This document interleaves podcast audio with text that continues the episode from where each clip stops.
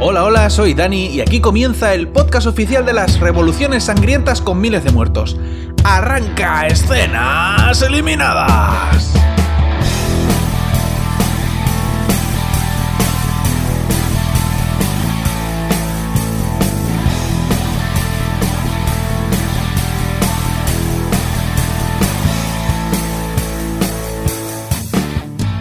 Esta semana voy a contaros qué ocurre en el piloto de La Revolución, una nueva serie de Netflix ambientada durante la Revolución Francesa, pero que tiene, o se supone que tiene, elementos sobrenaturales en la trama. A mí me han dicho cosas de zombies, pero no sé, porque no he querido indagar mucho para no spoilearme. La serie comienza con unas frases en pantalla y una señorita que nos susurra para recordarnos que la historia la escriben los vencedores y la reescriben eh, los que no la vivieron, como por ejemplo Netflix con esta serie.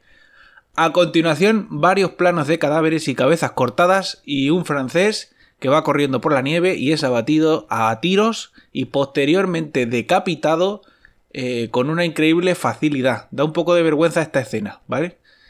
Eh, la inverosímil autora de esta decapitación es Magdalena, una chica que, mirando a cámara, da paso a una sucesión de escenas de trasfondo en la que nos hablan de una tal Rebeca, a la cual tiran a un pozo seco y en el fondo del pozo encuentran una especie como de capilla, así con muchas velas y muchas cruces, y algo que se la come.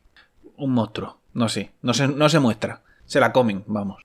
Por alguna razón, Magdalena parece convencida de que esta muerte es lo que impulsa la Revolución Francesa. Bueno, nosotros hacemos un flashback de varios años atrás y nos trasladamos a una mansión en la que se está celebrando una fiestecita de cayetanos de la época. Y mientras los pijos se divierten, la condesa está hablando con uno de los invitados que le pregunta por el padre. ¿Eh? Le pregunta que dónde anda el padre. Y le dice, me han dicho, me ha dicho un pajarito que tu padre ya no está en Versalles. Y ella, la condesa dice, esos son todos patrañas. Mi padre está en Versalles y goza de buena salud y va todo estupendamente no haga usted caso de las habladurías. Y el otro le dice, mira que como le pasa algo a tu padre, tu tío puede reclamar todos los títulos. Y eso es mala cosa, porque tu tío tiene cara de ser el malo de la serie. Total, que no nos enteramos bien de qué va este Juego de Tronos con el tío y la condesa y el padre, porque eh, la conversación es interrumpida por una mujer del servicio, una doncella, que viene a buscar a la condesa porque su hermana menor, eh, que resulta ser Magdalena, está teniendo un ataque una especie como de ataque epiléptico, no sabemos qué le pasa, muy azorada. En realidad parece que está soñando, te ha tenido una pesadilla muy vivida con la tal Rebeca, que presuntamente se la ha comido un monstruo. Total, que llaman al médico y Madalena, que es muda, en una escena con muchísimo ritmo, le cuenta el sueño que ha tenido a su hermana y al médico. Se lo cuenta por lengua de señas, muy trepidante. El diagnóstico del médico es el siguiente: loca, y su recomendación es que la internen en un manicomio. Cosa que a su tío le parece muy bien, porque como está interpretado con un actor que tiene una oportuna cara de villano, pues parece que está muy dispuesto a quitarse de en medio a la niña. Eh, y además tiene ahí una conversación con, con la condesa, con su sobrina, en la que el tío deja entrever que Madalena debe ser hija bastarda o algo porque eh, el tío dice no pertenece a esta familia y confronta con la otra porque la otra dice, vas a decir tú si mi hermana pertenece o no pertenece a esta familia. Bueno, tienen ahí una riña familiar. Eh, todavía no nos han explicado por qué la condesa es condesa si su padre se supone que vive y su tío también vive. O sea, si hay varones en la familia, todavía no sabemos cómo ella es condesa. Pero bueno, eh, suponemos que en algún momento nos lo explicarán. Nos trasladamos a los barrios de los pobres, donde el vendedor de periódicos está pregonando que han arrestado a un caníbal. Un caníbal que se ha comido a una moza del pueblo. Se causa cierto revuelo en el barrio cuando aparece a caballo la condesa y su doncella que vienen sin ningún tipo de escolta. Ambas se dirigen a la morgue, porque las ha convocado un sacerdote, para que vean el cadáver de Rebeca, que al final, según se nos quiere decir ahora, no se la comió un monstruo, sino al parecer un caníbal. Bueno, el cura que las ha llamado eh, lo hace porque resulta que Rebeca lleva un tatuaje en la muñeca que indica que pertenece a la fraternidad, que es un grupo de plebeyos rebeldes que han decidido que la mejor manera de pasar indetectados es tatuarse un logotipo. Bueno, pues el sacerdote lo que quiere es que la condesa le dé permiso para enterrar a Rebeca, porque su tío tiene prohibido que les administren ritos religiosos a los miembros de la fraternidad. Entonces no le puede, no la puede enterrar, ni puede hacer misa, ni nada. Total, que el cura la quiere enterrar. y convence a la condesa de que le dé permiso diciéndole que si creman el cuerpo y no le dan sepultura ni misa ni nada, pues que eso lo único que va a hacer es empeorar la situación con el pueblo que ya está bastante mosqueado porque están pasando hambre. Total, que la convence y la condesa paga el entierro. Entre tanto, nosotros nos vamos con José. José que es un médico que cura a los pobres, que trabaja en una cárcel y que prueba la vacuna de la viruela con él mismo antes de ponérsela a los presos. A José le han cambiado el asistente que tenía y le han puesto una moza guapa que eh, no la conoce, la conoce por primera vez en esta escena y, ya se miran, ¿no? Con ojos golosones. Entonces, José ve por la ventana eh, que se monta escándalo cuando traen a la cárcel al, caníbal, al presunto caníbal, que resulta ser un negro. El doctorcito José va a ver al nuevo recluso, ¿no? Para hacerle el reconocimiento médico, que también hay que decir que es un reconocimiento médico un poco fraudulento, ¿no? Como el que te hacen en la mutua del trabajo o como cuando el que te hacen cuando te, te renuevas el carne. Revisión, pero no demasiada. En su encuentro con el negro nos enteramos de que fue esclavo, que se llama Oka, Oka, Ota, o algo así se llama, el negro, y que conoció al hermano de José en algún momento, que el hermano de José por lo visto era soldado. Además descubrimos que José se apellida nada más y nada menos que Guillotín, y el negro le hace un mamboyambo vudú y le muestra una visión para que José se convenza de que el negro no mató a Rebeca, que no es caníbal, ni es nada, que solo es negro, negro estándar. José se va a la iglesia a pensar, ¿no? A sus cosas. Y aquí descubrimos que todo está conectado, porque resulta que el sacerdote que le pidió permiso a la condesa para enterrar a Rebeca le dio asilo en la iglesia al negro cuando llegó a la ciudad, y al mismo tiempo acogió a José y a su hermano cuando eran niños, que por lo visto eran huérfanos. O sea que está todo, todos los personajes conectados. Mientras tanto, la condesa está en otra fiesta, porque se le amontonan la, una gente social muy apretada. Y se incorpora a una conversación que estaban teniendo tres nobles.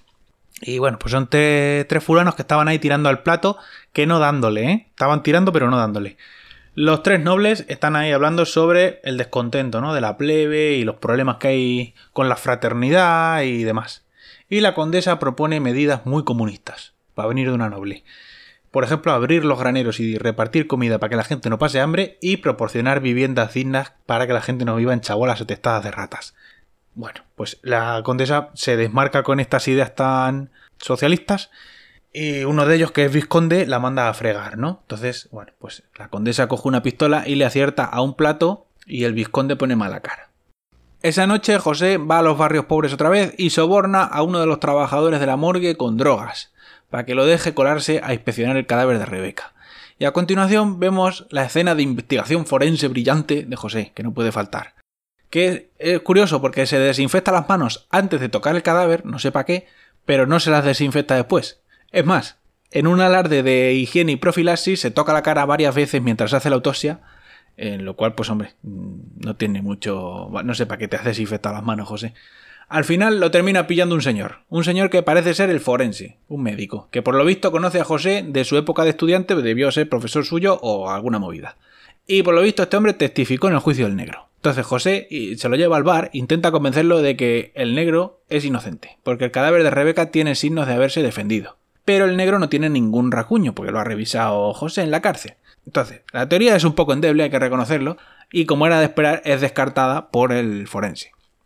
Además, el forense le dice que deje de hacer de Hércules Poirot, que no, que no procede, porque ya perdió un trabajo bueno que tenía antes de médico en un no sé qué sitio, y como siga así lo van a echar también del trabajo de la cárcel. Entonces que le dice que, nene, José, estate quieto, no investigues.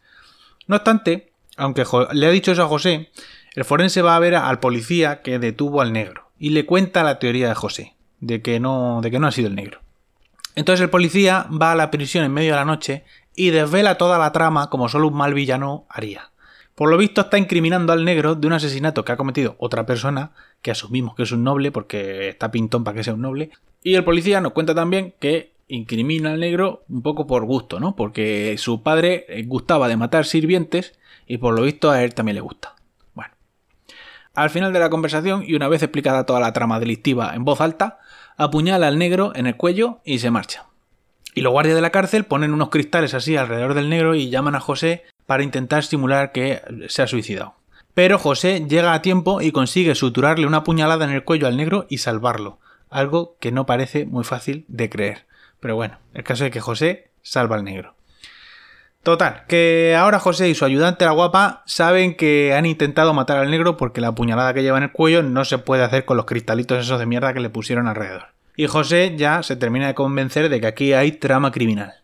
Esa noche José va a visitar la tumba de su hermano y se topa eh, con la condesa en el cementerio, que también viene a traer flores a la tumba del hermano de José, porque eh, se ve que es costumbre en el pueblo ese ir al cementerio por la noche a llevar flores. Bueno, pues casualidades que pasan, ¿no? El caso es que se encuentran la condesa y, José.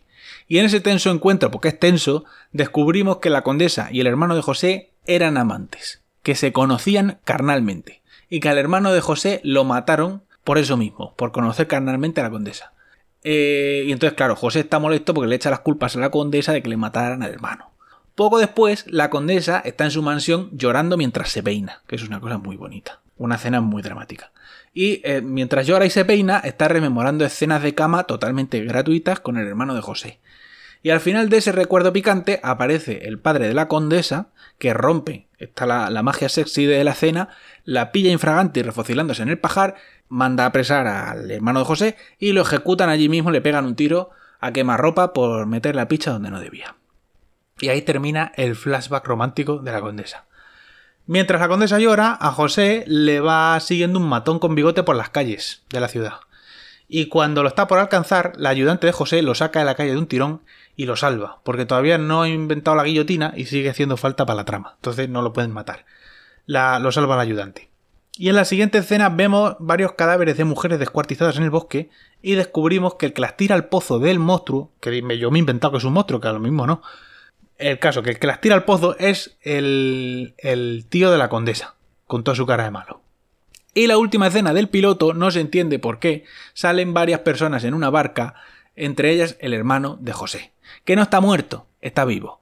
¿Cómo? No lo sabemos, porque hemos visto no hace ni cinco minutos cómo le pegaban un tiro a quemarropa y bueno, pues el caso es que está vivo. No sabemos cómo, pero está vivo.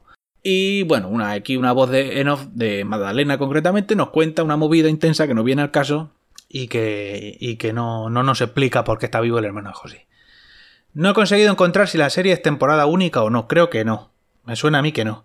Pero tampoco quiero buscar mucho para no comerme ningún spoiler porque solo he visto el piloto. Bueno, la temporada son 8 capítulos y a mí me parece que está bien la serie, está bien hecha. Es una historia que tiene tintes sobrenaturales no sé, algo, he leído algo de una enfermedad, no sé qué, bueno, no sé, una movida. No son zombies, son infectados, algo así. Eh, y que tiene de fondo pues la ambientación histórica de la Revolución Francesa. Y me imagino pues que irán sacando personajes famosos, históricos, porque es una cosa que es muy común en, en este tipo de historias, ¿no? Y eso es todo por esta semana. En la web escenaseliminadas.com podéis encontrar todos los programas anteriores y los enlaces a todas las plataformas donde podéis encontrar el podcast. Si queréis contarme qué os ha parecido el piloto o recomendarme otras series, lo podéis hacer en mi cuenta de Twitter, escenitas. Y ya está, eso es todo lo que tengo que contaros por esta semana. Hasta la semana que viene.